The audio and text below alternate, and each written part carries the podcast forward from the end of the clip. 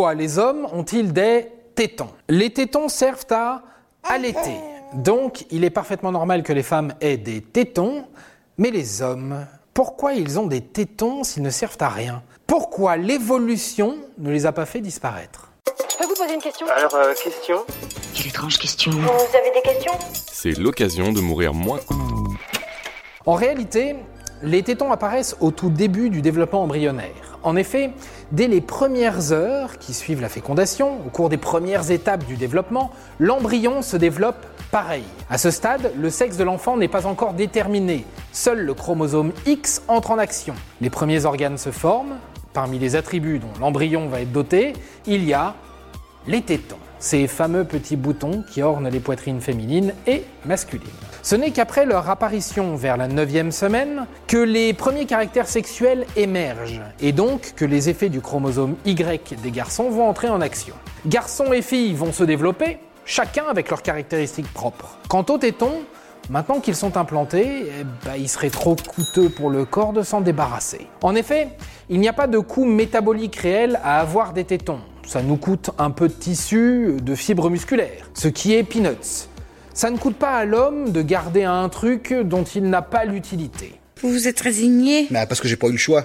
Il en coûterait plus à la nature de les supprimer. Oui, oui, il en coûterait plus à la nature de les supprimer et de reprogrammer les gènes pour faire un modèle sans cet organe inutile sur la poitrine. Donc au final, la nature a décidé de les laisser là. C'est un peu une affaire de fainéantise si les hommes arborent ces attributs pas très utiles. Et pour faire honneur à Alfred Lord Tennyson, citons une de ses pensées. Mieux vaut avoir un téton qui a perdu son utilité que de n'avoir pas eu de téton tout court. Bon, je vous laisse méditer là-dessus, car personnellement, moi, j'ai pas d'avis. Et c'est là que les plus malins se disent, mais ok, les hommes n'ont pas de téton utile, mais pourquoi est-ce qu'ils durcissent et pointent quand il fait froid? Et quid de leur pouvoir érogène? Ce n'est pas parce que les tétons sont inutiles qu'ils sont pour autant des organes morts, donc ils réagissent, et notamment au froid et à l'excitation. Il fait très chaud, comment tu peux dire qu'il fait froid? Peu de chercheurs ont cherché à comprendre pourquoi les auréoles réagissent au froid. Mais on l'a dit, le téton est fait de muscles, et les muscles se contractent lorsqu'ils sont exposés au froid. On pense que c'est un réflexe vestigial, c'est-à-dire un réflexe vestige d'une époque révolue. Un réflexe qui reste persistant mais issu d'une autre époque. Et l'époque dont on parle, c'est l'époque où on avait des poils, et beaucoup de poils. En gros, c'est un réflexe identique à la chair de poule. L'objectif était de faire dresser les poils. Et pourquoi, à votre avis? Bon, ça peut être pour impressionner les prédateurs.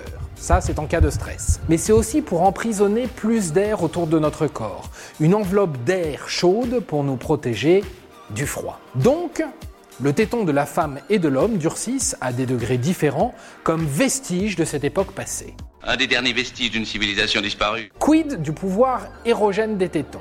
Une étude très sérieuse de 2006 de l'université de Sheffield en Angleterre nous éclaire sur ce sujet. Et là, hommes et femmes ne sont pas égaux. En effet, 80% des femmes rapportent qu'une stimulation de leur mamelon augmente leur excitation, contre seulement 50% des hommes. Cette disparité est due à la sensibilité que l'on a au toucher des tétons. Les caresses activent des zones sensitives du cortex, du clitoris, du vagin et donc du pénis, expliquant donc les excitations sexuelles. Et voilà, maintenant vous savez tout. Au revoir, messieurs, dames. C'est ça ma puissance intellectuelle. Sapristi C'était un podcast de Genside. Si tu as aimé ce podcast, c'est le moment de t'abonner, de laisser une note ou un gentil commentaire. Et si tu as fait tout ça, eh bien merci, car ça nous aide beaucoup.